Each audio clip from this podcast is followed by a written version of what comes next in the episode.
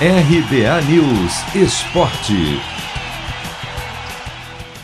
Fluminense faz história e garante vaga nas oitavas de final da Libertadores. Ontem o time simplesmente fez 3 a 1 na equipe mais temida na competição nos últimos anos, o River Plate, e lá no estádio Monumental de Nunes, em Buenos Aires.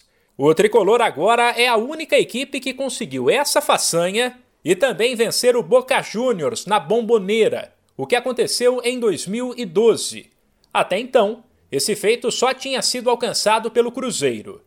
Numa partida na qual o Flu jogou muito bem e marcou com Nenê, Caio Paulista e Iago Felipe. Destaque para as boas atuações de Samuel Xavier, Egídio, Gabriel Teixeira e Caio Paulista. As novidades do técnico Roger Machado que entendeu que o time precisava de mudanças após perder o título carioca.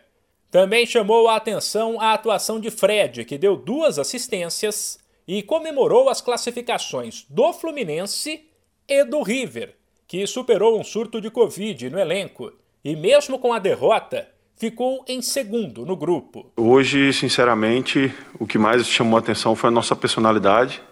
A gente veio de uma decisão onde as coisas não saem do jeito esperado, porém nada nos abala.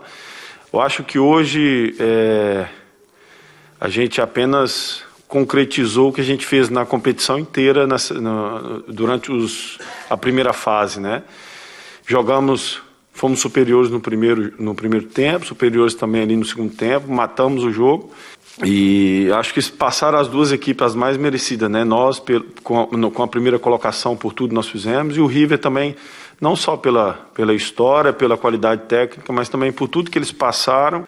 Estou muito feliz pela nossa classificação, mas feliz também porque eles mereciam passar junto com a gente. Já o técnico Roger Machado destacou o tamanho da vitória do Fluminense, que se perdesse, poderia ser eliminado já na primeira fase. Nós estamos felizes, né? Porque não é qualquer equipe que vem na, na Argentina ganhando o River Monumental.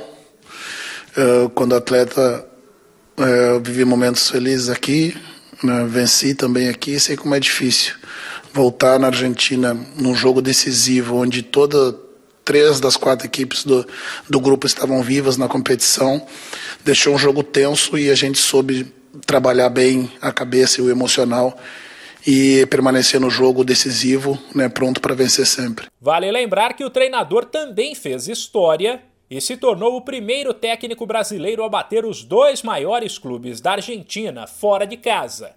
Em 2018, Roger Machado comandava o Palmeiras, quando o Verdão fez 2 a 0 no Boca, na Bomboneira. De São Paulo, Humberto Ferretti.